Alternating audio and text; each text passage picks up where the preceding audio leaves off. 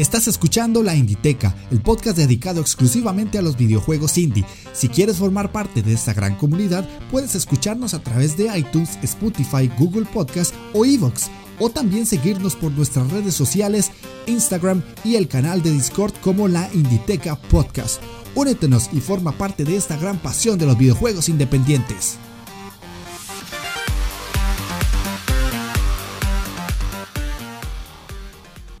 Hola jugones, ¿cómo están? Sean bienvenidos a la Inditeca, el podcast dedicado exclusivamente a los videojuegos indie.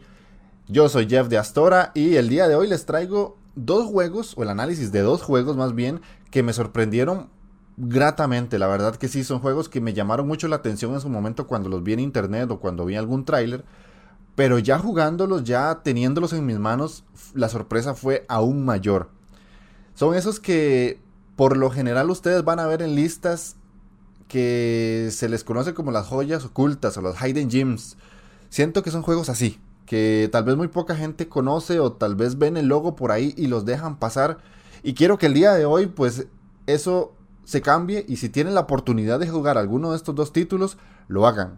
Me refiero a Creature in the Well, un juego con unas mecánicas muy novedosas, muy sorprendentes, donde mezclan el combate con el pinball tengan eso en mente, tenganlo presente porque son unas mecánicas bastante, bastante curiosas que en un inicio pareciera que no tienen mucho sentido, pero cuando ya vamos avanzando y vamos jugando, le vamos agarrando ese gustito y les digo que tenemos en nuestras manos un juegazo de inicio a fin. Y el otro juego que les traigo es Bury Me My Love, o en español vendría siendo Entiérrame mi amor. Es un juego cortito, muy muy cortito. Vendría siendo como una novela gráfica, una novela visual que cuenta la historia de unas de dos personas que están sufriendo mucho por una situación que más, más adelante les contaré en el análisis y que todo se basa en conversaciones, literalmente, pero en conversaciones como de WhatsApp o de Telegram para que lo tengan ahí presente. Podrían decir que es esta vara tan aburrida, pero no vieran que es un juego que te atrapa y te atrapa bastante, más que todo por lo que pasa y por lo que te van contando como tal. Así que, como siempre les digo, pónganse cómodos, agarren su mando, presionen Start porque iniciamos partida.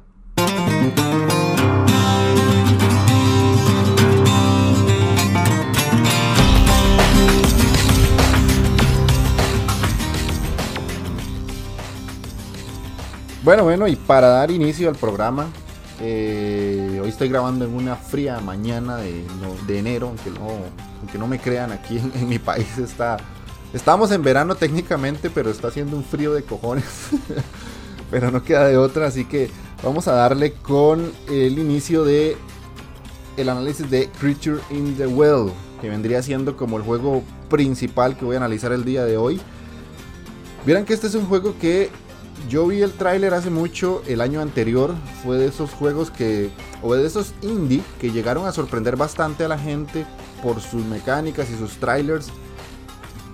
Más o menos vendría siendo como esos jueguillos que, que destacan por algo, o sea, tengan la idea de que cuando salen trailers en el E3 o en alguno de los eventos grandes, siempre hay algunos indies que llaman la atención a la gente. Creature in the Well fue uno de esos. Pero por cuestiones de la vida, por cosas que pasan, mm, el juego salió y pues se conoce, gente que más o menos tiene una noción de que va, pero eso es todo, o sea, no es un juego como que destacara tanto, no viene siendo un Celeste, no viene siendo un Shovel Knight, no viene siendo un Super Meat Boy o juegos así de ese tipo que llegaron al oído de muchas personas. Y no es porque sea malo, simplemente es que Salen tantos títulos a día de hoy que es muy complicado que los juegos destaquen porque tal vez en un mes tenés un juego potente de Nintendo, otro tenés, otro tenés otro potente de Sony y así van. Y pues este tipo de juegos no es que sean malos, sino que pasan un poquito desapercibidos. Y yo quiero que eso cambie hoy porque Creature in the World merece la atención de mucha gente y que mucha gente lo juegue porque es un juegazo, literalmente es un muy buen juego. Ahora bien, quiero justificar lo que les estoy diciendo y por qué les traigo el análisis de este juego al programa.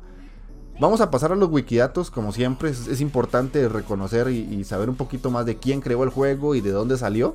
Así que vamos a esos wikidatos. Este juego se publicó el 6 de septiembre del 2019, de hecho. Es un juego bastante fresquito, no tiene más allá de 5 meses de haber salido. Está categorizado como un juego de acción y aventura, aunque yo diría que es más que todo exploración mezclado con pinball. La verdad que sí. Está desarrollado por el estudio Flight School y salió para Nintendo Switch, Xbox One y Windows. Eh, Windows en el sentido de que se puede comprar en Steam, entendámoslo así, y también, que fue como yo lo jugué, en el Game Pass. Bendito llamado Game Pass, como me da buenas experiencias, la verdad que sí. Les, recomiendo mucho el Game Pass. Lo he hecho demasiadas veces en este programa y lo voy a seguir haciendo. Si quieren probar juegos a buen precio, el Game Pass, muchachones, el Game Pass. Ahora bien, ¿cuál es el precio del juego en todas las plataformas? Eh, tiene un costo de 15 dólares, por lo menos en Switch y en Xbox tiene un costo de 15 dólares. Y eh, en Steam pues anda por ahí, el precio similar. Eh, tiende a ser un poquito más barato, por lo menos en mi país. Acuérdense que Steam tiene la, gran idea y, eso es algo que lo aprecio mucho de regionalizar los precios. Tal vez en mi país pues, puede costar unos 12 dólares por ahí. Pero eh, por lo general el juego ronda los 15 dólares. Y si ustedes tienen PC o si tienen Xbox, eh, con el Game Pass pues les puede salir ya sea a 10 dólares o a 5 dólares en PC. Tienen muchas formas de jugarlo, la verdad es que sí. Si lo ven en una rebaja, ni lo piensen. Cómprenlo, adquiéranlo, en serio, se lo merece mucho este juego. Ahora bien, ¿quiénes son estos chicos de eh, Flight School Studio, los desarrolladores? Ellos antes de Creature in the World eh, han hecho varios juegos que yo sinceramente no los conocía. Uno se llama Wondersland, otro se llama American Express Super Rally, tienen otro St. Jude Hell of Heroes, Anomaly Tracker, War Remains, Manifest 99, Island Time y se acabó la historia. Mm, viendo la página de ellos, en sí los juegos que han hecho anteriormente no tienen como esa esa sorpresa que me generó Creature in the Well porque si bien son juegos que se ven interesantes, tampoco me parecen como eh, juegos que llamaran demasiado la atención. Con esto no estoy diciendo que no sean buenos, simplemente que digamos que la obra más llamativa que ellos tienen, por lo menos para mí, es esta que les estoy analizando el día de hoy. Em, ¿Qué más les puedo comentar? El juego en sí es cortito. A mí me duró como unas 7 horas más o menos, pero en sí es un juego corto. Como la gran mayoría de juegos que les traigo, no, no, soy de traer juegos muy largos porque eso de ya ser adulto y tener una vida independiente, no lo deja uno pues jugar demasiado. Pero bueno, em, en sí el, el juego está pensado para que se pasen esa cantidad de tiempo. Y pues como les digo, tiene un precio pues bastante cómodo. Si vale el precio, o sea, esos 15 dólares yo sí los pagaría. La verdad se los recomiendo mucho pagar esos 15 dólares. O en su defecto, pues comprar el Game Pass y disfrutarlo ahí de una forma más baratita, ¿verdad? Entonces, de Wikidatos no tengo nada más que agregar. Vamos a pasar a lo que es literalmente la historia. Y bueno, este es un juego con un misticismo bastante curioso porque la historia en sí es sencilla, pero es un poco enrevesada. Y, ya me voy a, explicar un poquito. Eh, inicialmente, cuando nosotros eh, le damos play al juego, vamos a ver una como una pantalla donde hay una especie de ventisca arena como en un valle o algo así con unas cuantas montañas ahí pero es una ventisca de arena lo que vamos a ver y ya en el menú del juego nosotros vamos a poder mover al personaje.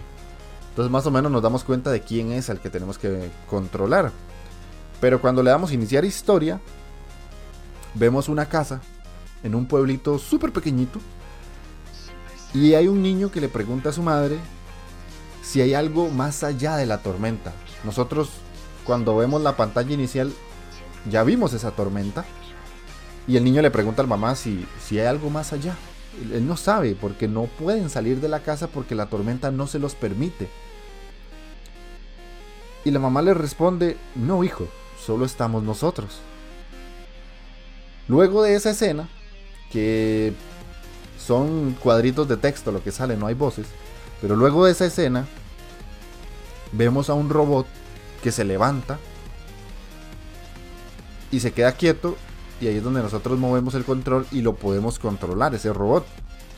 Y caminábamos lentamente, agarramos un tubo, un pedazo de tubo roto que está por ahí tirado. Y seguimos avanzando y seguimos avanzando. Entramos a un lugar un tanto sospechoso, la verdad es que sí. Y apenas damos unos pasitos más, hay unos brazos muy, muy, muy largos, con unos ojos de gato, que nos dicen que hacía mucho tiempo no veían a un ingeniero. Y esos brazos y esos ojos desaparecen. La gente del pueblo, que ese pueblo se llama Mirage, hace mucho tiempo notó que se acercaba una tormenta de arena.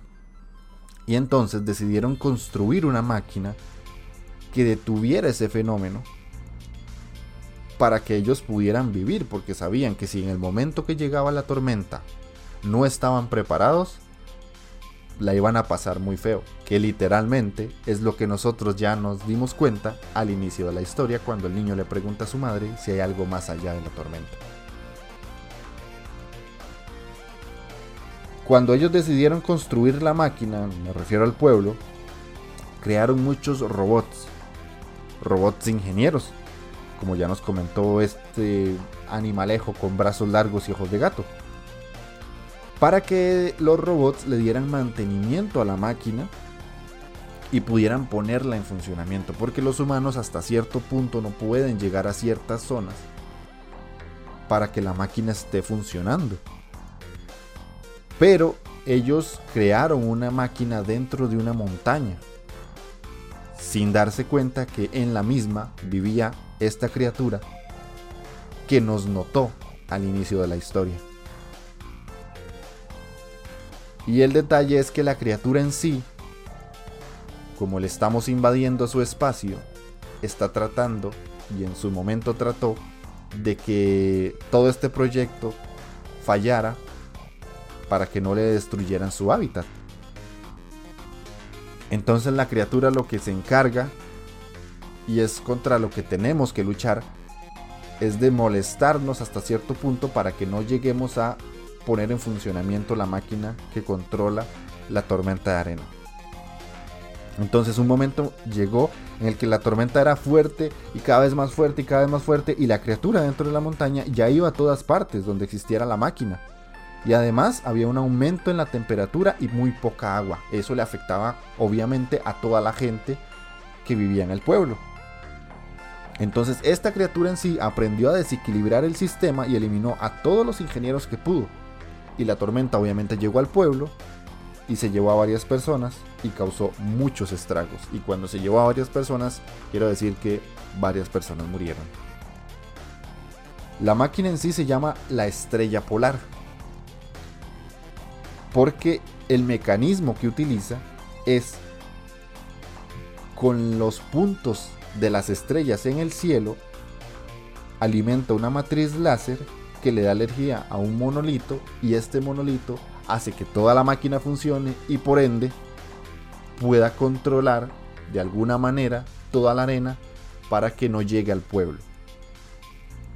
Esa es la historia en sí del juego, esa es la mecánica. ¿Por qué se las cuento? Casi que completa. Porque técnicamente es una historia que ustedes van a descubrir y que tal vez a mí me hizo falta algo porque el juego tiene pasajes secretos y además son documentos que tenemos que leer. No es una voz que nos comenta qué está pasando, no es no son personajes que nos dicen esto fue lo que pasó y esto es lo que tuvimos que pasar para poder sobrevivir o lo que sea, no. Nosotros tenemos que ir descubriendo esa historia. ¿Y por qué se las cuento también?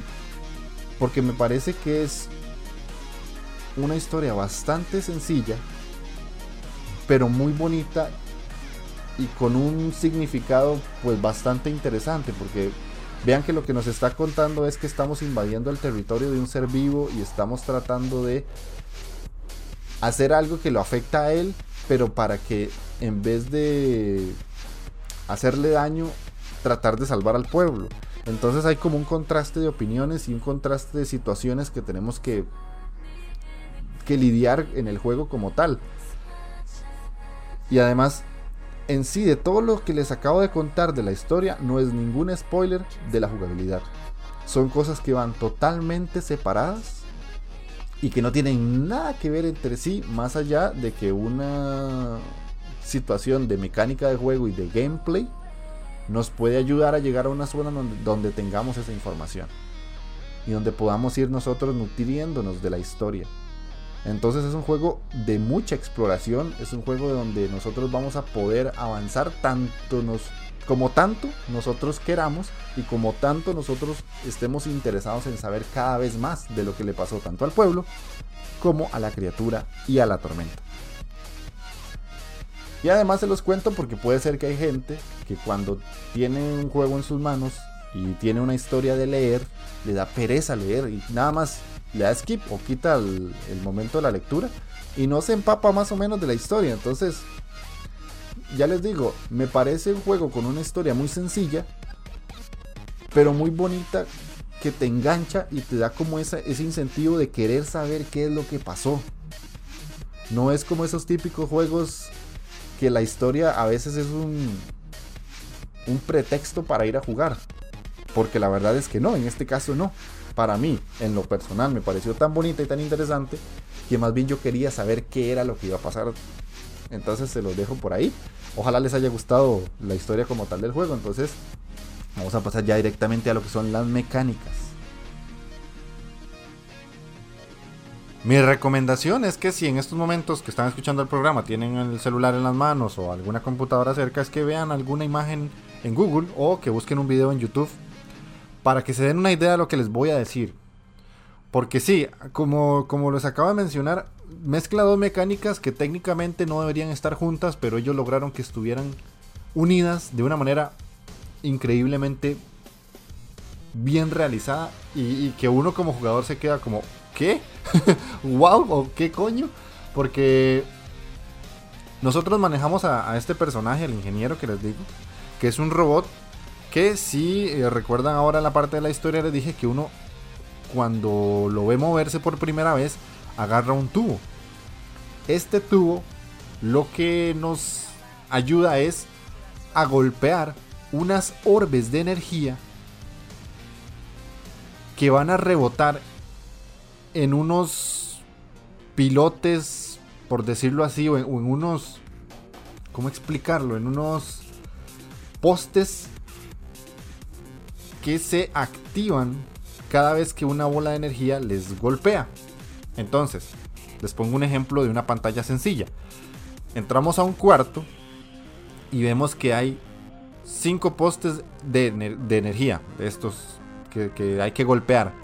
Y detrás de esos hay uno que nos está atacando con unas bolas de energía. Entonces nuestro personaje, primero para defenderse, tiene que golpear esa bola y hacer que rebote en los otros postes para que estos se activen y abran la puerta para que podamos avanzar dentro de la montaña y la máquina que les comentaba al inicio en la historia así con cada una de las pantallas que vayamos viendo.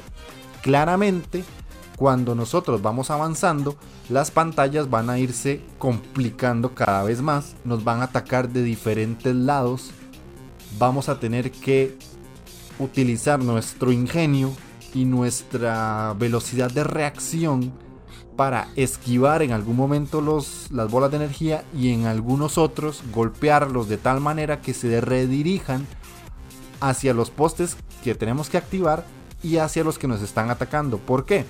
Porque los postes que nos atacan, cuando los golpeamos, nos dejan de atacar. Así de simple. Porque lo que nos está atacando, entre comillas, es un sistema de defensa que tiene la montaña y la máquina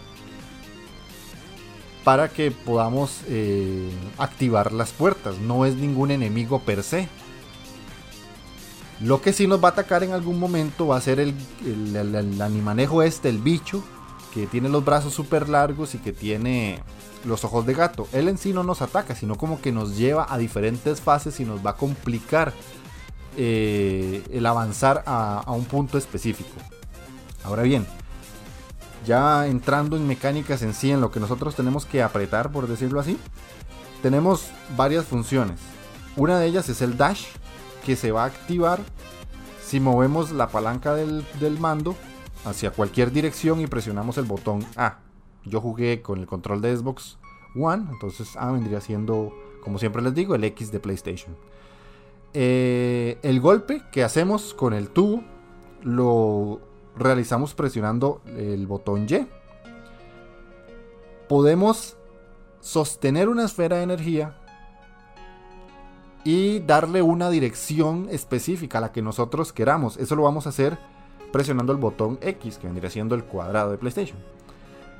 Y eh, cuando nosotros vamos golpeando las esferas de energía, nuestro personaje va como cargando una barra y eso le genera como un acumulado de, electricidad que él puede llevar, qué sé yo.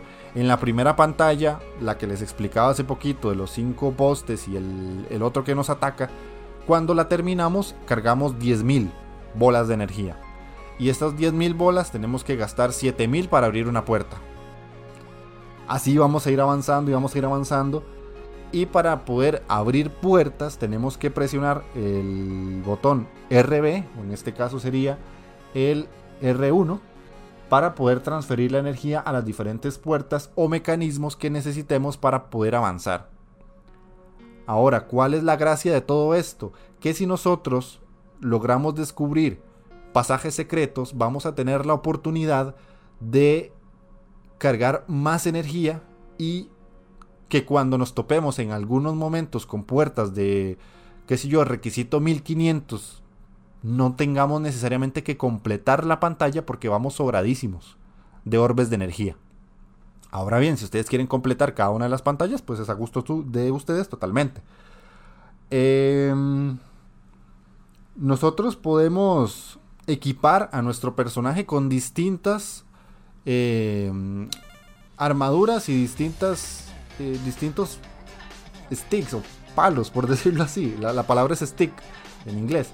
Lo que pasa es que al inicio nosotros empezamos con un tubo. Después vamos a ir encontrando diferentes eh, herramientas que nos van a permitir no solamente golpear los orbes de energía, sino que también darles un efecto o tener una oportunidad mejor de golpe.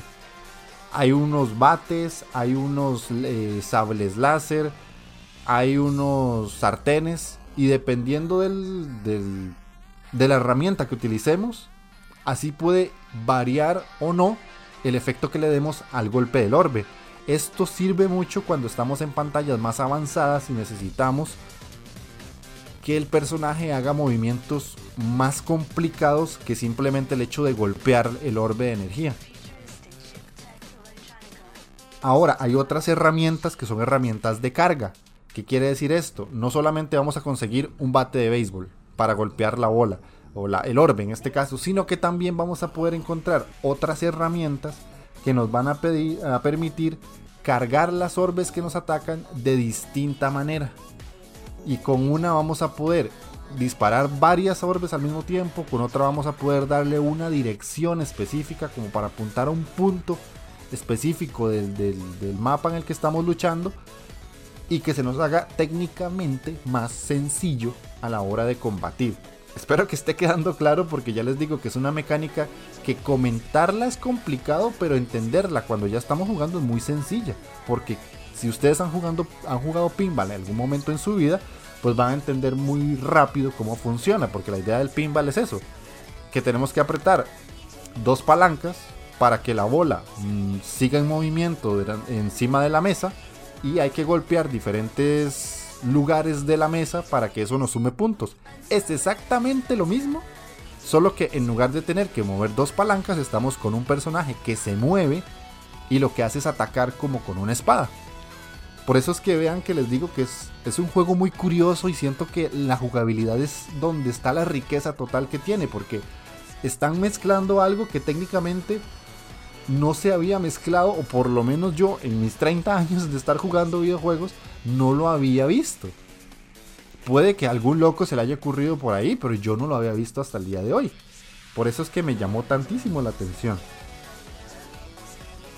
Ahora, debemos tener cuidado porque algunas bolas de luz, al rebotar, generan calor, generan fuego, y esto daña al personaje. En ese caso lo que tenemos que hacer es usar el dash para esquivarlas, no necesariamente golpearlas. Entonces hay que diferenciar entre una orbe de energía que podemos utilizar como ataque y otra que realmente nos puede hacer daño. Dependiendo de la energía que nosotros vayamos acumulando, podemos abrir pasajes secretos. Y eh, dentro de estos pasajes no solamente vamos a acumular energía, sino que vamos a encontrar eh, estas herramientas que yo les digo a ustedes para que podamos hacer el personaje cada vez más fuerte. Y esto es importante porque también en algunos casos hay parte de la historia escondida ahí. Entonces es necesario como tratar de explorar lo más que puedan para llegar a encontrar mejor equipo y a la vez descubrir y desenredar un poquito más la historia. Ahora bien, hay que tener cuidado con otra cosa también. Este juego es bastante mañosito. En cada cuarto, o en la gran mayoría de cuartos que vamos a entrar, hay trampas.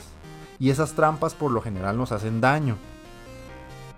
Entonces el personaje no solamente tiene que cuidarse de los eh, de los pilotes o los, tubos estos que lo atacan con bolas de energía, sino que también de las mismas trampas que tiene. Recuerden que esto es un sistema de defensa. Entonces, al nosotros tener que esquivar muchas cosas, el juego pues se vuelve complicado. No es dificilísimo, pero sí hay una que otra pantallita que ah, me costó mi, buen rato pasarla porque no es fácil. No es un juego de sentarse y relajarse. A, veces sí te saca un poquito de, quicio porque hay, situaciones donde uno no espera el rebote de una orbe de energía y, te pega y te mata. Así de sencillo y hay que volver a iniciar casi casi desde el inicio, que eso es la ventaja.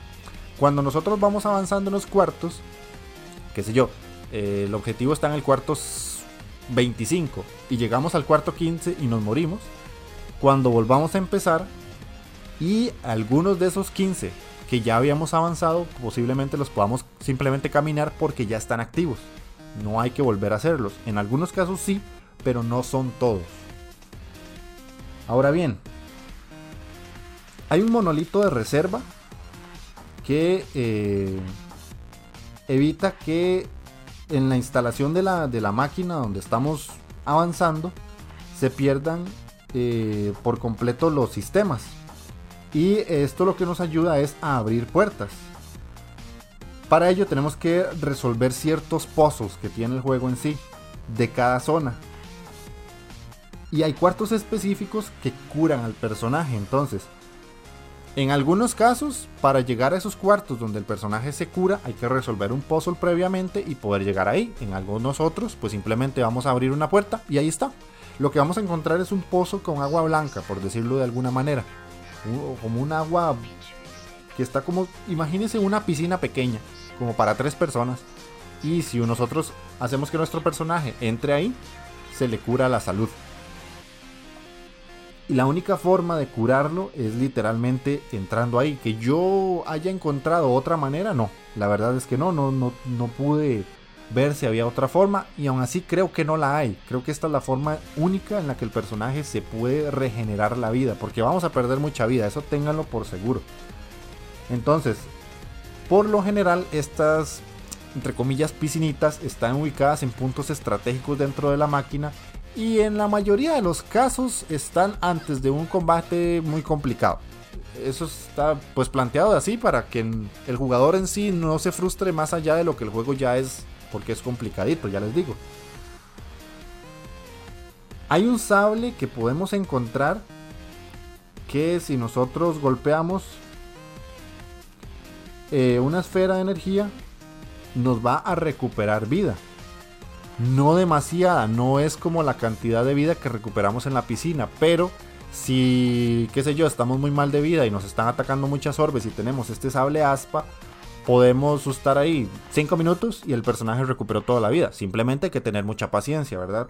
Porque es una recuperación lenta, no es sencilla. Pero si, si, quieren hacerlo a la forma correcta o a la forma más sencilla, pues tienen que ir a las piscinas y ya hacen que el personaje recupere toda la vida. Eh, hay unos cuartos secretos que contienen parte de lore, como les dije ahora, y mejoras de personaje. Y otros que nos ayudan a que el personaje tenga núcleos. ¿Qué son los núcleos? Son como herramientas o, corazones de energía, porque nuestro personaje es un robot. Piénsenlo como si fueran corazones de energía que nos permiten aumentar la vida del personaje y además llevar más energía estos núcleos son pocos los que hay, entonces hay como que buscar bastante. Porque si es importante, conforme vamos a ir avanzando el juego, si es necesario que el personaje tenga más vida de la que nosotros iniciamos. Porque ya les digo, el juego eh, sí se nos complica un poquito conforme vamos llegando al final. Porque si los combates son una locura. Ya después yo siento que en algunos momentos no estaba jugando un juego de pinball, sino que era un bullet hell, literalmente. Entonces sí, sí les recomiendo pues buscar bien dónde es que están esos, esos núcleos de energía para que el personaje pueda ir no sobrado, pero sí un poquito más pochotón a la hora de los combates, ¿verdad? Ahora, eh, si morimos debemos eh, recorrer muchas partes del mapa otra vez, como les mencionaba hace poquito, pero hay ciertas partes en el pueblo que nos permiten hacer como un viaje rápido y nos ahorran el hecho de tener que caminar otra vez toda la parte de lo que ya habíamos hecho. Entonces tengan, tengan muy presente que en el pueblo hay como puertas que se ven como sombras. Y ahí nosotros vamos a tener la posibilidad de hacer estos viajes rápidos, entre comillas, ¿verdad? Y prácticamente que la mecánica principal del juego, y eso sí tenemos como que tenerlo muy en claro, es que hay que activar la máquina. El objetivo de nuestro personaje es que la máquina funcione para que elimine la tormenta y todo el mundo pueda volver a estar feliz en el pueblito este que les comentaba al inicio. ¿Qué pasa? Que nosotros tenemos como que activar diferentes tipos de estaciones en la máquina. Que una es la de energía, otra es la de seguridad, otra es la de la red, otra es la de los datos, otra es la de la información. Y entonces el juego prácticamente se divide como en fases distintas. Cada una de esas fases va a tener pruebas diferentes que igual utilizan la mecánica del pinball, pero son distintas entre sí. Entonces el juego no se vuelve nada monótono porque tenemos, qué sé yo, en la fase de la parte de seguridad, tenemos que jugar mucho con eso, con ese elemento como de seguridad, como, como ese elemento de, de cosas que nos están atacando. Y en la parte de los datos, pues tenemos que abrir otro tipo de cuartos que tal vez no son tan complicados como la parte de seguridad, pero sí un poco más enrevesados en cuanto a los, a los puzzles, porque lo que estamos tratando de conseguir es información. Y eso me gustó muchísimo porque el juego en sí no, no tiende a ser repetitivo. De por sí ya es cortito y la mecánica, si bien es la misma siempre, tenemos la capacidad nosotros de estarnos divirtiendo porque los retos son distintos. Los retos son muy diferentes entre sí y entre pantalla. Que eso es lo que más me llamó la atención. Y además cada una de las fases, como que entre comillas nos entrenan para llegar al combate final de cada fase y activar esa parte específica de la máquina. Ahora, no todo el juego en sí tiene cosas buenas, obviamente le encontré como sus fallitos y uno de los que no me agradó demasiado es que el personaje casi siempre se mueve. En su gran mayoría del tiempo se mueve. Me faltó tal vez un botón, qué sé yo, que si yo podía apretar L1 o, o LB en el control, el personaje se quedara quieto. Porque en algunos casos las orbes de luz nos vienen de puntos tan difíciles de golpear mientras nuestro personaje está en movimiento que a veces ni el dash me dejaba a mí eh, golpearlo bien. O sea, yo llegaba a un punto en el que me moría porque tenía dos orbes de energía que me venían de frente y dos en la espalda y al lado derecho tenía una pared. Entonces no tenía cómo salir y hacía el dash y aún así me pegaban las orbes de energía. O rebotaba las del frente y las de la espalda no podía. O sea, es un poco desesperante hasta cierto punto. Si yo hubiera tenido la posibilidad de apretar un botón y que el personaje se quedara quieto, o sea, estático, sus pies en el suelo, yo tal vez podía hacer un golpe con la bola de energía al frente y me giraba y hacía un golpe con las que me venían por detrás. Pero como el personaje está en constante movimiento, es muy difícil o se me hizo muy complicado como girar porque él sí no gira en su propio eje, sino que lo que hace es como, como correr y a la hora de girar pues el cuerpo en sí ya hace que la orbe le pegue. Pero bueno, eh, tampoco es como que es algo necesario, simplemente que yo siento que podía ser una mejora porque eh, era algo que tal vez hacía que el juego fuera un poquito más facilito. Porque en sí no lo es, pero podía mejorar. Em, otra cosa que no me agradó tanto fue que el viaje rápido existe conforme vamos restaurando elementos de la máquina y esto solamente se utiliza para enfrentar a la criatura. Me explico. Les acabo de decir que nosotros tenemos como que activar diferentes fases de la máquina. Y para activar una fase de esa máquina tenemos que entrar en combate con la criatura que está dentro de la montaña. ¿Qué pasa?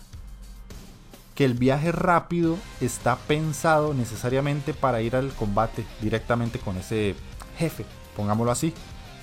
Y no necesariamente para eh, cubrir algún área secreta o algún área que nosotros hayamos llegado antes del jefe. Si bien está pensado para que nosotros exploremos mucho, si a veces me da un poco de pereza tener que volver a caminar todos los cuartos hasta llegar a donde yo estaba. Y cuando era el, combate contra el jefe, si el jefe me mataba, pues tenía la opción de hacer el viaje rápido y obviamente brincarme todo eso. Está bien, eso no está mal. Pero tal vez si me hubiera gustado tener el chance de encontrar alguna manera o algún camino secreto que me ayudara a llegar a una zona en medio de el jefe y, y el inicio de la fase, por decirlo así. De, yo no sé, tal vez estoy siendo muy exquisito, muy tiquismiquis, como dirían en España, pero de, son cosillas que uno va viendo y que hasta cierto punto pues se agradecerían si están y como no lo están pues sí las eché un poquito en falta. Eh, gráficamente Jugablemente eso sería todo. La verdad es que el juego espero haberlo explicado bien. Me llevé 20 minutos explicando las mecánicas.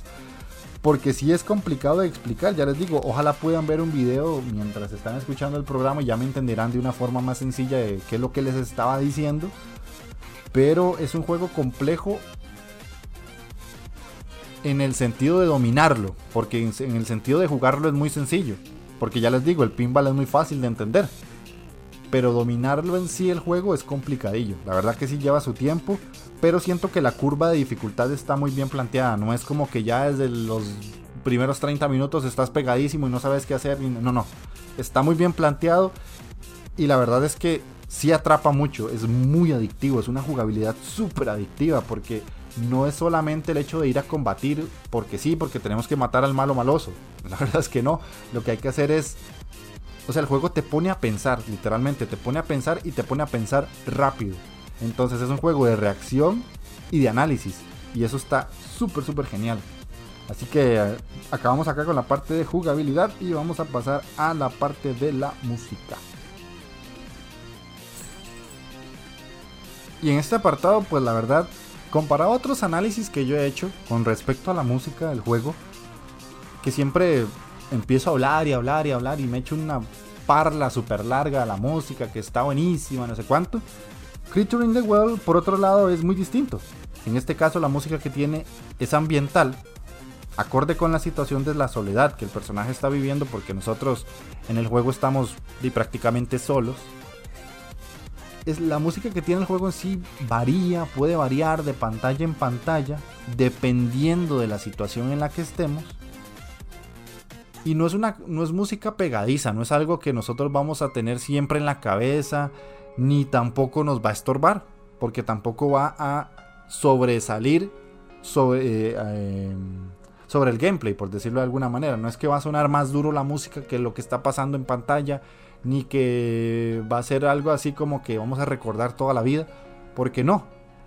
Lo que los desarrolladores quisieron hacer era que nosotros sintiéramos una sensación de soledad, de que tenemos que ir descubriendo, de que no sabemos qué nos vamos a topar.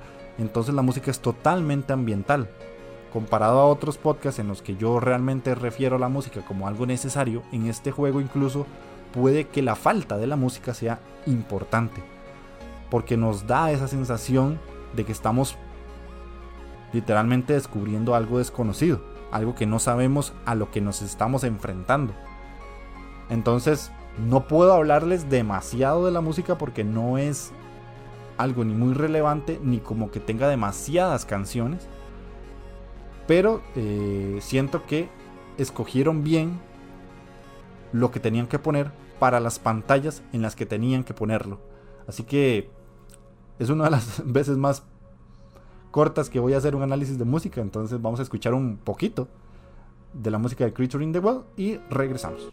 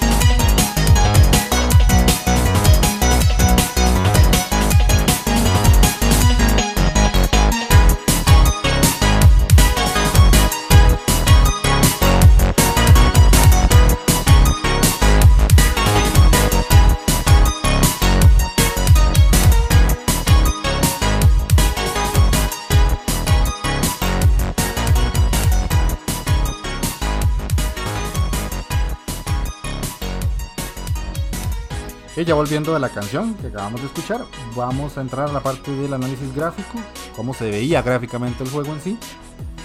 Eh, es un juego muy sencillo visualmente, no es un juego high-end en cuanto a texturas y gráficas y todo ese tipo de cosas.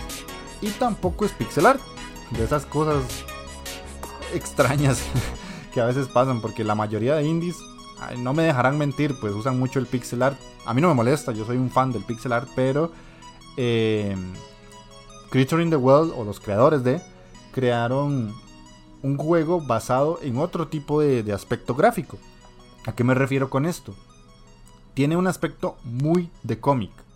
Muy, muy de cómic. Pero no cómic en el sentido Spider-Man o Marvel o algo así. Sino más bien como una especie de cómic de imagen saturada o de imagen utilizando colores muy saturados, creo que esa es la palabra correcta.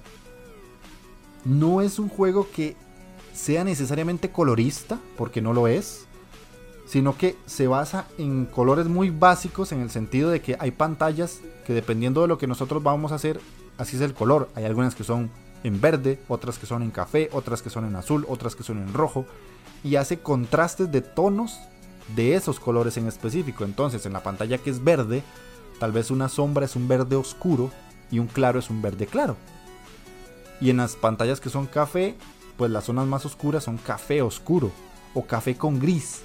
Tal vez visualmente no es súper hermoso, pero vieran que el estilo que tiene sí es muy llamativo, porque es eso, les digo, es como una especie de cómic, pero de esos cómics indies que tienen colores muy, muy saturados, como, como unas mezclas de colores muy distintas. Porque el juego en sí tiende a ser o a verse ah, cyberpunk, pongámoslo así. Eh, porque estamos en una fábrica que está construida dentro de una montaña, entonces dentro de la montaña en sí no hay demasiada luz. Y lo que estamos viendo es una construcción metálica. Entonces hay un contraste muy cool, muy muy bueno entre los colores que se utilizan para los escenarios, que ya les digo son como muy saturados pero a la vez muy sencillos, y los colores de los orbes que nosotros golpeamos o que nos atacan, porque eso sí literalmente al ser bolas de energía son muy llamativas visualmente y ahí sí utilizan rosado, celeste, azul, verde, pero desde un punto claro como un punto más de, de electricidad y hay un contraste de colores genial, la verdad es que genial y pues sirve mucho para diferenciar de dónde nos vienen los ataques, qué es lo que hay que atacar, por qué tenemos que ver ciertos puntos o enfocarnos en distintas partes de la pantalla para poder defendernos o poder atacar a uno de los postes que tenemos que golpear. Ahí es donde está el contraste interesante y ahí es donde siento yo que fue un acierto por parte de ellos utilizar el tipo de arte que hicieron combinado con eh, toda la explosividad de colores que son las orbes de energía. Eh, vamos a ver qué más tengo por acá. Eh, el aspecto visual en sí del momento en el que nosotros estamos jugando es como una vista cenital, pero no cenital desde arriba, sino como desde una diagonal, como si nosotros estuviéramos viendo al personaje, sí desde arriba, pero como si estuviéramos ubicados. Imagínense un cuadro que el personaje está en el centro y nosotros estamos viéndolo a él desde las esquinas de ese cuadro y desde arriba. Es, como una perpendicular, más o menos viene siendo como el aspecto. Entonces, lo que me gusta es que da una sensación de que el personaje en sí es muy pequeño y está en un lugar muy grande. Entonces se siente como en algunos momentos muy impresionante porque nosotros tenemos esa perspectiva de dimensiones y tamaños de lo que rodea a, nuestro ingeniero, en este caso, al robotcito que estamos manejando. O en algunos casos, cuando ya estamos en las batallas más locas y nos llueven orbes de energía por todo lado, y es donde yo les digo que eso parece un bullet hell, eh, esa perspectiva ayuda mucho a ver todo el entorno y de dónde nos están atacando. Que eso me agradó mucho porque es un juego que como es de reacción, no hay ninguna o no hay ningún movimiento de cámara que nos afecte, porque la cámara al ser desde una perspectiva de altura, nos da la posibilidad de ver todo y de saber de dónde vienen los diferentes ataques o qué es lo que tenemos que activar o qué es lo que tenemos que hacer. Eh, otra cosa que me gustó mucho es que cuando encontramos equipo para el personaje y se lo ponemos, literalmente se le ve puesto. Eso me agrada porque por lo general en algunos juegos, eh, qué sé yo, le conseguimos al personaje una espada Cualquier, cualquier juego, ya no estoy hablando solo de este. Y de se la ponemos y no pasó nada. O sea, no se ve como que el personaje la ande puesta o le cambió la espada o qué sé yo, le conseguimos un sombrero y no se le ve o alguna pulsera y no se ve. Aquí sí, la verdad que sí, eso, eso me gustó mucho porque el personaje puede andar diferentes bufandas de diferentes colores y cada una tiene como un porqué dentro de la historia. Y qué sé yo, el inicio es roja, y ya después podemos cambiarla para que sea amarilla, plateada o diferentes colores y cada color tiene un significado y eso me gustó mucho. O digamos eh, las armas. Como yo les dije ahora, en la parte de jugabilidad, en algunos casos podemos andar un bate de béisbol y en otros un sartén. Y literalmente el sartén se ve y el bate se ve y el sonido también, eso es muy curioso. Cuando nosotros golpeamos las orbes de energía con el bate, suena como un bate de béisbol. Y cuando usamos el sartén suena como el clank, clank, clank. Eso es muy agradable, la verdad me gustó mucho. Es, muy cuidado, tiene detalles muy cuidados. Eso, eso me agrada porque no solamente es hacer un juego por hacerlo, ya el juego por sí me parece que es complicado, tanto artísticamente como mecánicamente, y tras de eso que tengan el cuidado específico también para el sonido, uff, detallazo de parte de ellos. Y eh, técnicamente, ya lo que es el desempeño en sí, el juego, pues ya les digo, no es gráficamente muy potente, entonces siento que va a correr muy bien en la gran mayoría de, de computadoras que ustedes puedan llegar a tener. Claramente tienen que tener tarjeta gráfica, eso sí ya es innegable. En otros análisis que he traído al podcast he dicho que en algunos juegos puede ser que corran en computadoras incluso hasta con gráficas integradas. Pero este no creo. O tal vez, pero bajándole mucho los gráficos, no creo. si siento que necesita su GPU. Tal vez no algo muy potente, una 1050 para arriba. Si es de Nvidia, una 580 si es de AMD. O tal vez incluso menos pero es más que todo por la cantidad de orbes de energía que hay en pantalla y la fluidez que necesitamos. Como es un juego de reacción, como es un juego de esquivar y de atacar en, momentos rápidos y ágiles, siento que sí se necesita una PC relativamente potente. Tampoco pensemos un, una PC a día de hoy, pero sí tal vez algo que, que se defienda. Que si ustedes pueden jugar juegos bien, con Creature in the Wild no lo, no lo van a tener problema. Vean que es un juego que también está en Switch. No es por desmeritar el Switch, pero todos sabemos que el Switch es una consola potente, pero discreta. Tampoco es súper potente. Pero tiene, tiene con qué defenderse. Entonces no, no, siento que haya ningún problema. Yo en mi computadora no tuve problemas ni de FPS, ni de cerrarse el juego así estúpidamente, ni nada similar. La verdad que corrió súper bien, se movió súper bien y lo disfruté mucho. Y ya para cerrar este análisis, más que todo, lo que me queda es darles mis conclusiones, que prácticamente va a ser un poquito más de lo mismo de lo que ya les venía diciendo, pero ya sin tanta sin tanto análisis. El juego me gustó. Claramente se nota en todo el análisis que me gustó mucho, que no le encontré mucha pega. Por ahí tiene sus, sus no fallos, pero sí digamos cosas que pudieron mejorar un poco la experiencia. Si les soy sincero, es un juego para gente que se frustra poco. Si ustedes son personas que están jugando y con un juego que es medianamente difícil, porque no es tan difícil. Más adelante en otros programas les voy a traer uno que sí es muy complicado, pero este no lo es. Y aún así, eh, si ustedes son personas que se frustran mucho, puede que hasta cierto punto no les guste tanto. Mm, es un juego complicadete, bastante complicadete, pero disfrutable. Ya les digo, la curva de dificultad siento que está bien planteada, siento que está bien hecha. Y tal vez lo que cambia es el combate con el jefe en las diferentes fases que sí a veces son un poquillo o se siente ahí la curva de dificultad que le subieron a la palanca un poquito. Pero nada fuera de lo normal.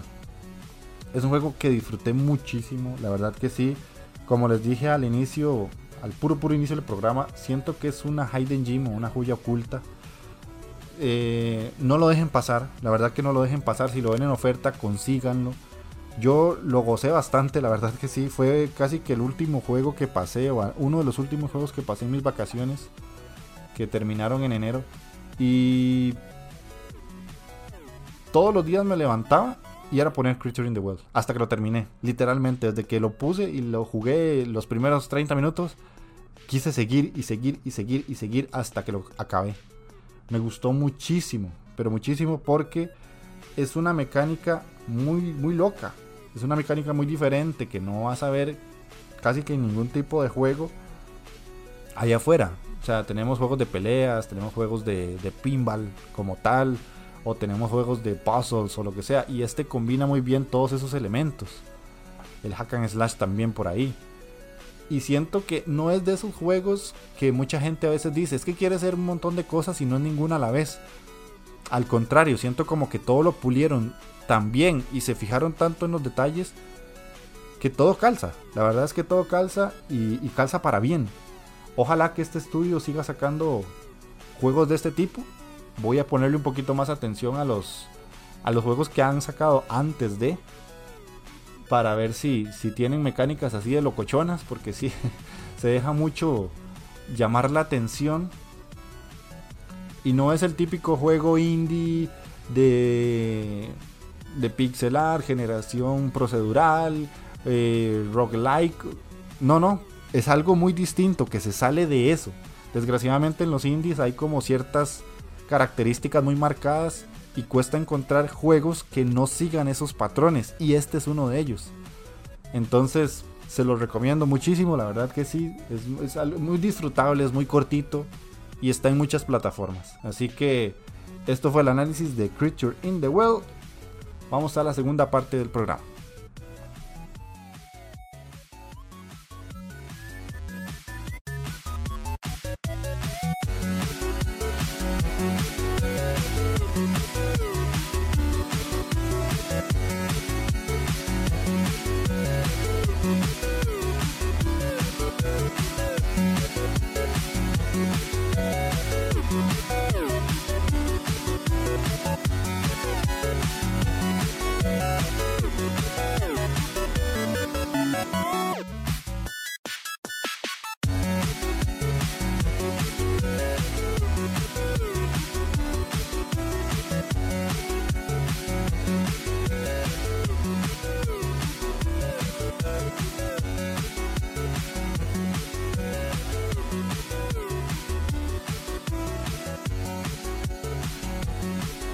Bueno, ahora sí, para pasar a la segunda parte del programa, les traigo un jueguito súper cortito y que tenía que traerlo. La verdad es que tenía que, era necesario para mí desahogarme y traerlo. No, la verdad es que es un juego que me sorprendió mucho porque en la escena india hay de todo. La verdad es que en la escena india hay muchas cosas y no todo tiene que ser el típico juego que nos tiene que poner a, sudar o a, o a, pensar demasiado o, o que nos tiene que super sorprender por mecánicas súper complejas y todo.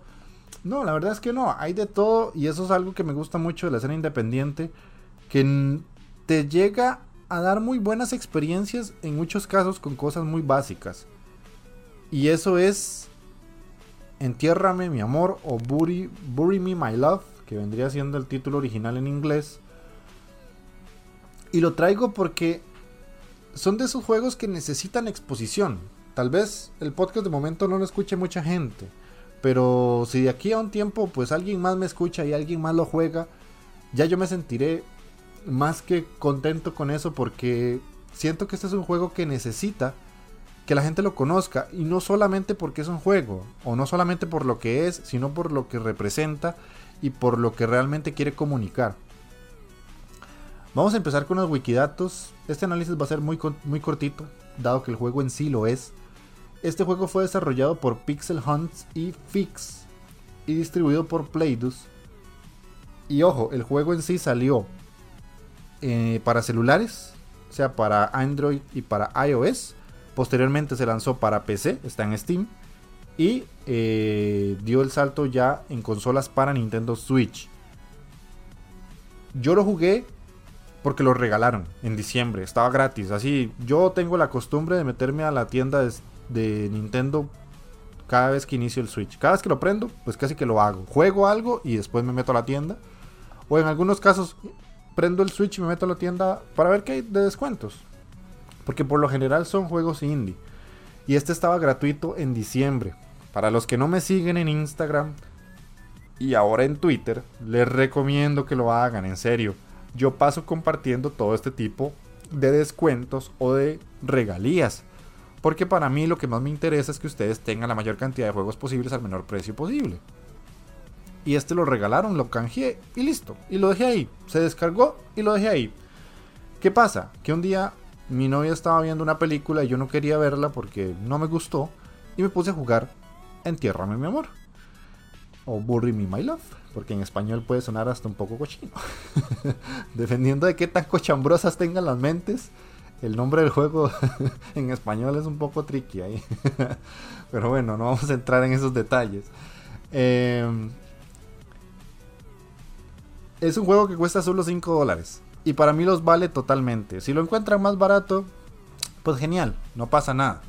De hecho, estoy grabando este programa 25 de enero y el juego ahorita en Steam por las ofertas del año nuevo chino está solamente a 3 dólares.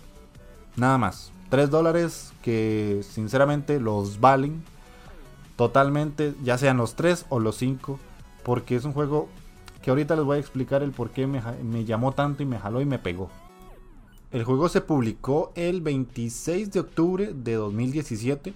Tiene varias nominaciones. Eh, en los Game Awards, más que todo en ese caso, fue como que la más eh, mencionada, por decirlo así, porque fue como estuvo nominado al juego con mayor impacto. En los BAFTA también estuvo nominado. Y en el 2018 como mejor videojuego portátil o móvil. Y como mejor videojuego de entretenimiento. Que para mucha gente puede que estas nominaciones no signifiquen nada, pero eh, hasta cierto punto es una, forma de reconocerle al estudio o a la gente que desarrolló el juego que hicieron un buen trabajo. Tal vez estos premios son más que todo por, por darle algo a alguien, pero si nos ponemos un poco críticos, los premios BAFTA vienen siendo como los más relevantes en la industria del gaming porque son premios que se dan y se nominan de los desarrolladores para los desarrolladores. Aquí no entran tanto las, las los patrocinios de marcas y, y como, los Game Awards, que es como más que todo una gala ahí para hacer anuncios mientras vas presentando premios y que a veces te dicen que un premio hace así de la nada, qué sé yo, el premio mejor juego móvil X y ya. Eso es todo. Los BAFTA sí son un poquito, no más de calidad, pero digamos que son un poco más centrados al desarrollador y del trabajo del desarrollador. Entonces, es algo a tener en cuenta que, me gusta mencionárselos. Inicialmente el juego salió para móviles, para que lo tengan ustedes presente. Y si ustedes son de las típicas personas que dicen, es que yo no juego en, móviles porque esos son unos juegos basura, es una mierda y ta ta ta ta ta ta ta ta, déjenme decirles que primero tienen la mentalidad muy cerrada ustedes. Y segundo, que tienen que explorar. En los celulares hay juegos muy buenos. Este no va a ser el primero que yo traiga. Ahora bien, yo lo jugué en Switch. Ya está en consola. ¿Y cuántos juegos que hay en la tienda de Switch, primero estuvieron en celular y ahora están en consola y la gente los mete en sus tops. Es así. O sea, parece mentira que mucha gente a veces se le olvida que un juego es un juego, no importa en la plataforma en la que esté. Si te divierte y te gusta, ya cumplió su función. Y eso es lo que hace Bury Me My Love. Cumple la función de ser un juego con una crítica social muy buena y con un gameplay muy único que llama la atención de la gente que lo juega.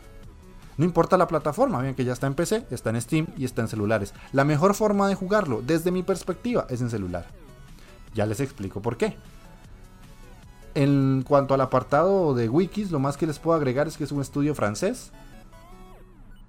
Mm, y pues se nota la influencia del por qué hicieron un poco la historia. Eh, ya ahorita en la historia vamos a ver un poco ¿A qué me refiero con esto más que todo? Así que la parte de wikis la vamos a dejar acá. Y vamos a pasar de una vez a lo que es el análisis de la historia como tal. Ahora bien, ¿de qué trata este juego? ¿Por qué estoy hablando y dando tantas vueltas? Este es un juego crítico, en el sentido de que critica muchas cosas de la sociedad actual.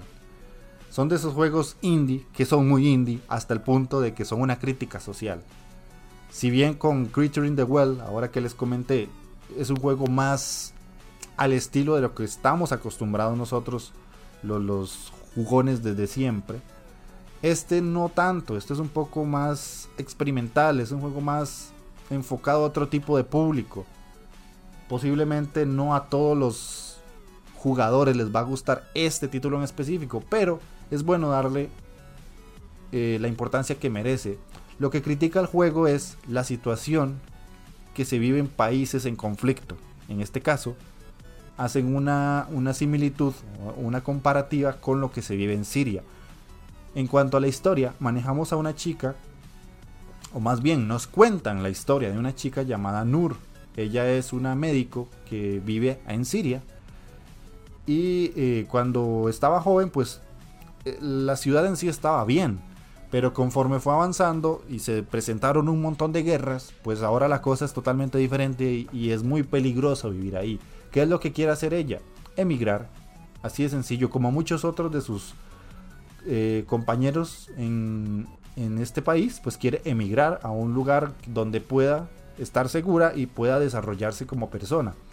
Lo que ella quiere es llegar a Europa y conseguir asilo. Y ya una vez establecida en Europa, hacer que su esposo también llegue ahí para no tener que vivir en ese infierno, porque ellos literalmente en el juego así te lo representan. El detalle es que todo el viaje que ella tiene que emprender para llegar a Europa es bastante tormentoso, es muy complicado, no es sencillo y tiene que pasar por muchas cosas para llegar ahí. Ella es lo único que tiene el día que toma la decisión de ya salir de Siria. Son unas cuantas cambiadas de ropa, aquí le decimos así, en otros países les dicen mudas o mudadas. Lleva unas cuantas pocas mudadas. Lleva su teléfono celular y solo 2.500 euros en la bolsa. Que según ella lo que calculó es lo que podría llegar a gastar en cuanto a transporte y comida y alojamiento. ¿Cuál es el detalle? Que conforme va avanzando la historia puede que eso cambie mucho y las necesidades sean distintas y lo que tenga que gastar y sacrificar sea muy distinto a lo que ella pensó en un inicio.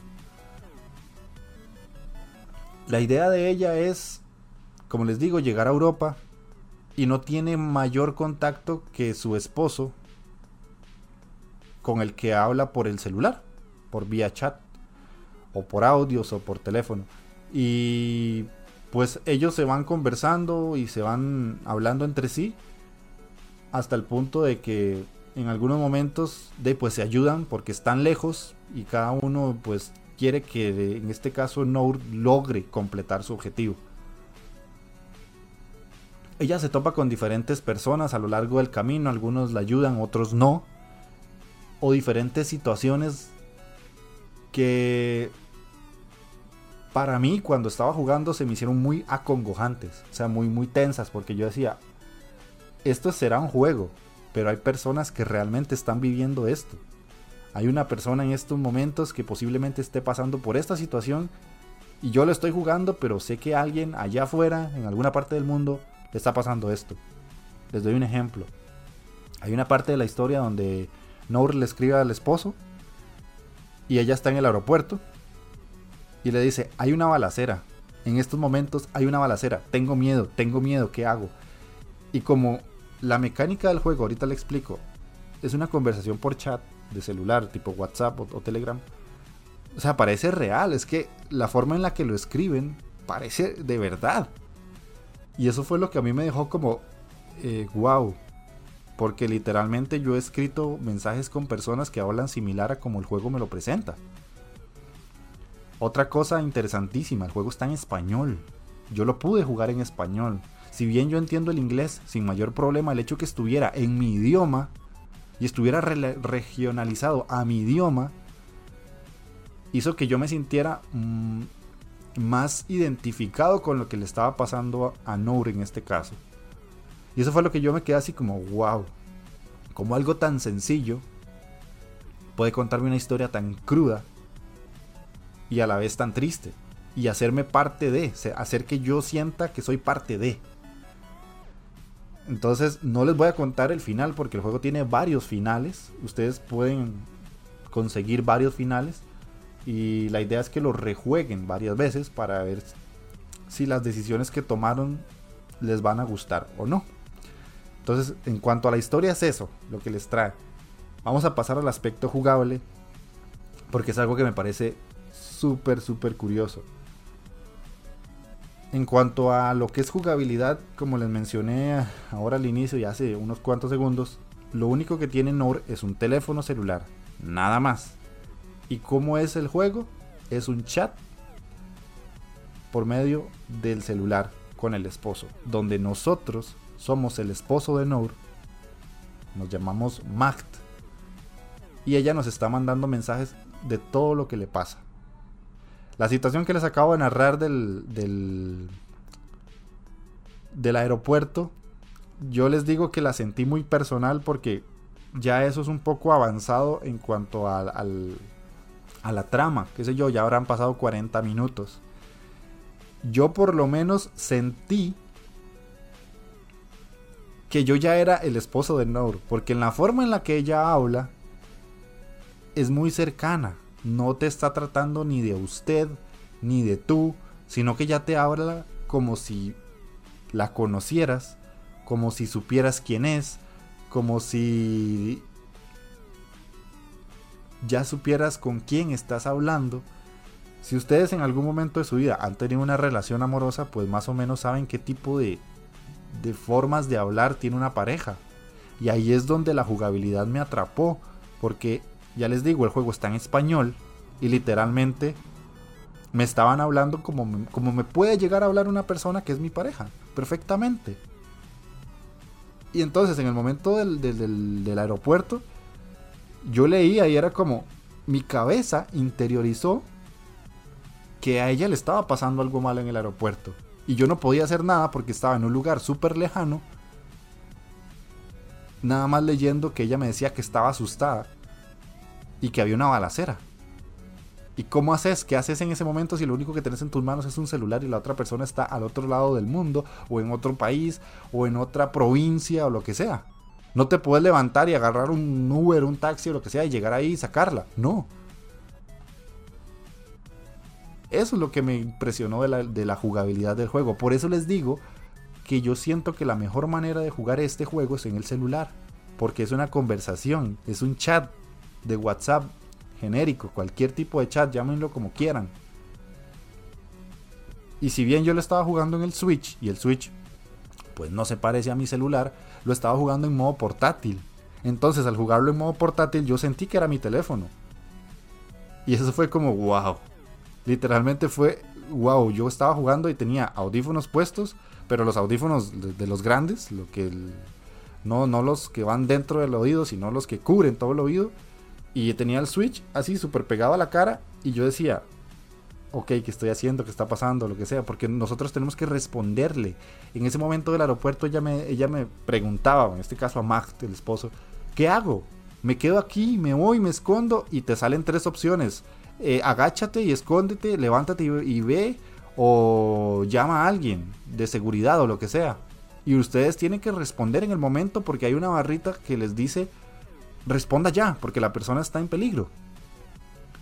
Y las mecánicas del juego se basan en eso, en que a través de la conversación por el celular, ella nos dice qué decisiones puede tomar y nosotros tenemos que ayudarle. Y dependiendo de la decisión que le digamos que tome o no, ella puede o joderse muy en serio o salvarse. Y ahí es donde pueden variar los finales, porque dependiendo si nosotros le decimos, escápate a las 12 de la noche puede que la atrapen y la maten. Así de simple. El juego es súper crudo. Esto que les estoy diciendo es un invento, no pasa en el juego, no me pasó a mí. No sé si pasa, la verdad. Pero el juego es crudo porque está tratando de representarte una situación que a día de hoy se puede dar perfectamente. Y eso es la jugabilidad del juego. No tiene más. Es una conversación en la que tenemos que tomar decisiones para que una persona arriesgue o no su vida para llegar a Europa. Es tan sencillo como eso. Es solo es eso. Ese es el juego. Y por eso es que me impactó tanto. Porque logró que yo me sintiera parte de el momento. Si yo lo hubiera jugado en celular, les aseguro que la inmersión en mí era mayor en el momento que lo jugué. De hecho, tengo ganas de hacerlo. El detalle es que ya me conozco la historia. Pero como primera experiencia, me parece increíble. Esa es la primera vez que uno lo juega. Y yo conseguí un final negativo. No les voy a decir cuál. Pero el final que yo conseguí no, no me gustó. Pero me quedé con eso porque yo dije, si esto fuera en la vida real, ahí quedaba. Y eso era lo que pasaba. Y ya después de eso teníamos que ver cómo resolvíamos el problema. Entonces por eso es que quedé tan sorprendido. Y eso es, eso es todo. Eso es todo jugablemente el juego. Y no se me pegó ni se me ralentizó nada. O sea, eh, corrió súper bien en el Switch. Ahora bien, gráficamente, ¿cómo se ve este juego gráficamente? Es como una especie de cómic, pero cómic europeo. Si en algún momento ustedes han leído cómics o han buscado cómics, está el típico cómic americano, como de superhéroes o de o de detectives y todo ese tipo de cosas. Y está por otro lado el cómic europeo, que tiende a ser visualmente un poco más humano. No es tan exagerado en, tonalidades de colores ni en, ni en personajes con poderes, sino tiende a ser un poco más humano. En el sentido de que los personajes se ven más humanizados y no son tan exagerados ni con ni con tanto músculo ni todo ese tipo de cosas. Es, más que todo es eso, es como un cómic europeo o como una caricatura educativa, poniéndolo así, pero se ve muy bien, la verdad es que se ve muy muy bien. Eh, el chat se ve como un chat cualquiera, de cualquier teléfono, de cualquier aplicación. Obviamente lo que hacen es que se parezca lo más posible a un chat de WhatsApp, Telegram más o menos. Y tiene todas las funciones de un chat normal. Podemos enviar emojis, podemos enviar fotografías, podemos enviar audios. Obviamente el personaje en sí es el que lo hace, no lo hacemos nosotros. Pero eh, todo se parece, podemos ver las configuraciones, la ubicación, si, si el personaje al que le estamos hablando está en línea o no. Y, e incluso ellos se envían imágenes, qué sé yo, Nour dice, ya llegué a tal lugar. Y el, este, el esposo, Mac, le dice, ok, envíame una foto. Y ella literalmente se toma un selfie y se lo envía. Y se ve como, como la caricatura donde ella se está tomando el selfie y nosotros tenemos la foto. O hay un momento específico en el juego donde ella envía un audio. Y nosotros podemos escuchar el audio. En este caso el audio estaba en español. Les digo, todo está regionalizado y eso me pareció genial porque eh, ayuda a que uno interiorice más la historia. ¿Y qué más? Eh, los colores que usa el juego en sí son como muy pasteles, son colores muy sencillos y gráficamente el juego sí tiene como ese aspecto de, dibujo, de trazo a lápiz. Entonces es, muy agradable, por eso les digo que parece cómic, pero no cómic por computadora, sino cómic más de hecho a mano, en papel, y que ya después se adaptó a, una imagen. Y no tiene movimiento, la gran mayoría de las situaciones que nosotros vamos a ver son fotografías o en este caso dibujos estáticos. Aquí no hay cinemáticas ni nada de ese tipo de cosas. Y siento que todo calza como muy bien. La verdad es que está muy bien pensado porque el juego en sí no trata de demostrarte que se vea súper bonito ni que sean los gráficos más chingones de todo lo que hay, sino que trata de emular cómo sería una conversación en celular, solo que es de un aspecto más eh, animado, por decirlo así. Y nada más, eso sería todo. La verdad es que gráficamente eso es todo. No tiene mayor situación que pueda yo sacar. Y pasamos ya a lo que es el aspecto musical. En sí, musicalmente el juego es muy agradable, tiene una música muy pasiva, muy calmadita muchas veces son tonadas de guitarra acústica, otras son tonadas de piano y pegan muy bien con ciertas situaciones de calma cuando eh, Nour está pasando una situación pues relativamente tranquila y cuando hay una situación más tensa pues sí la música utilizando casi que siempre los mismos instrumentos se pone un poco más veloz, un poco más tensa y nos trata de envolver en ese tipo de situaciones vamos a ir a escuchar una canción porque no tengo más allá de, qué mencionarles.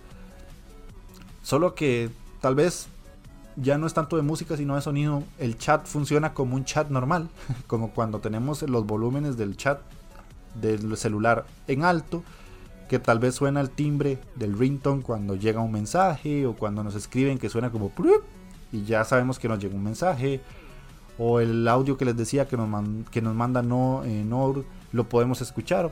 Pero más allá de eso no tiene música así como muy destacable. Pero las tonadas en guitarra y en piano son muy muy bonitas, muy agradables, muy relajantes en algunos casos. Así que vamos a ir a escuchar una y regresamos con las conclusiones.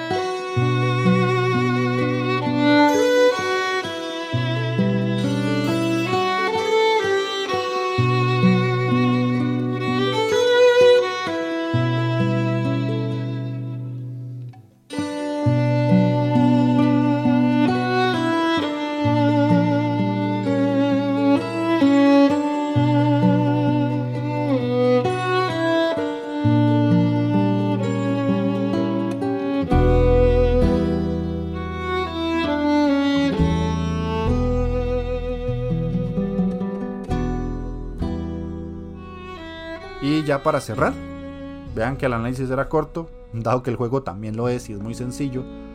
Como les digo, es un juego que por lo menos a mí me pegó feo, me pegó duro. sí me tocó el cocoro y, me pegó muy, muy duro. O sea, no lo traigo al programa solo por traerlo, sino porque yo siento que alguien más tiene que jugar esto. Si a ustedes les gustan las, las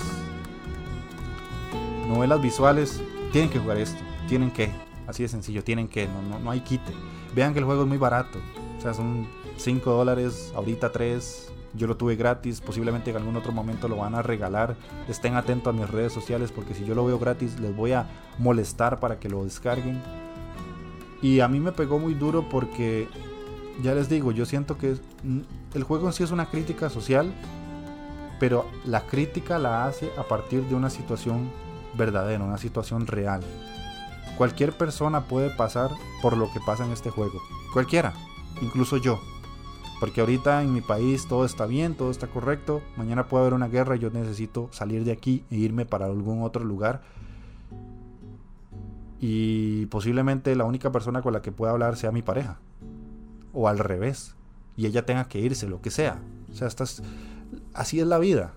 Hoy estamos bien, estamos relajados, sentados en nuestra computadora, en nuestra sala, viendo una película, jugando, lo que sea. Mañana no. Y así pasa. Porque más de un loco se le mete una tontera en la cabeza y empieza a volar bala y, listo. Mm, no sé si fue por el día en que lo jugué, en el, en el momento en que lo jugué, o por el mensaje que tiene, no sé. No sé, simplemente me pegó mucho. Es un juego que difícilmente voy a olvidar. Y muchas veces voy a querer rejugar porque es muy corto y quiero ver si logro sacar un final más agradable. Yo no soy mucho de juegos de este tipo, pero creo que tengo que darles un poco más de atención porque la verdad este me llamó mucho la atención y, y sí me quebró, la verdad es que me quebró. No lloré, porque no, pero sí me dejó así como golpeado en el sentido de que me dejó analizando muchas cosas y me sorprendió muy gratamente. Yo soy un fiel defensor de que en, las plataformas móviles hay muy buenos juegos. Posiblemente más adelante traiga otro juego que en su momento me golpeó cuando ni siquiera tenía podcast. Para que ustedes vean que criticar juegos solo porque salen en una plataforma como un celular no está bien, no porque el juego no valga la pena, sino porque desgraciadamente algunas personas critican el juego por culpa de la plataforma. Y eso está mal. Porque al final del día, lo que importa es el juego, no dónde lo juegues. Y Bury Me My Love, pues si bien salió para celular y yo lo jugué en consola, lo que importa es la historia, lo que importa es lo que cuenta.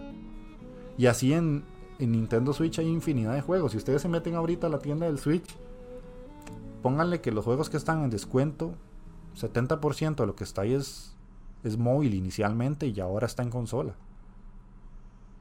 Y hay gente que los compra y, y dice que son juegazos y ni siquiera se fijan que el juego inicialmente salió para Android. Muchos desarrolladores independientes empiezan así, haciendo juegos para teléfonos. No sé si ustedes son muy asiduos a, a escuchar podcasts y más que todo podcasts españoles. Uno de los podcasts españoles más importantes es el Complejo Lambda, en donde está Víctor Fernández, una de las personas que yo más admiro en cuanto al podcasting. Él es desarrollador de videojuegos y hace juegos para móvil.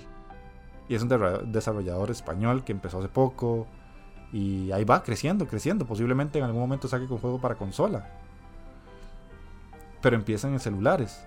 ¿Por qué? Porque literalmente es una plataforma más. No importa la plataforma, sino el juego, insisto. Las historias, las mecánicas, lo que nos divirtamos. Si nos divertimos, el juego ya cumplió su función. O si nos deja algún mensaje. Y eso es lo que a mí me da mucho gusto después de jugar juegos como Booty Me My Love. Aquí sí, sin más que agregar, pues eso sería todo de parte mía del análisis de este juego. Insisto, ojalá que alguien lo juegue. Así me escuchen dos personas. Si una de esas dos personas lo juega, me doy por satisfecho y me doy por servido.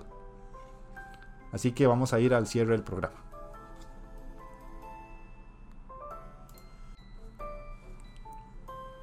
Ya para acabar con, todo esto desde este programa, Agradezco mucho a la gente que me haya escuchado en programas anteriores o este. Eh, si quieren seguirme de alguna manera, pueden hacerlo mm, de varias formas. Yo tengo un Instagram y tengo un Twitter. Los dos los pueden conseguir como la Inditeca Podcast. En cualquiera voy a estar igual de activo.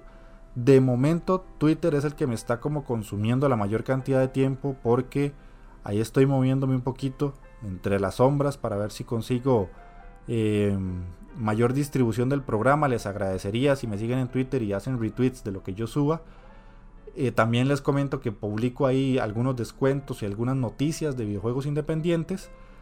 Y además eh, pueden escuchar el programa tanto en iBox como Spotify, como Google Podcast y en Anchor, que Anchor lo que hace es que sube el, programa en mil y un plataformas. Si ustedes ponen la Inditeca Podcast en Google, les va a salir cientos de plataformas para poder reproducir, pero las más famosas son las que les acabo de mencionar.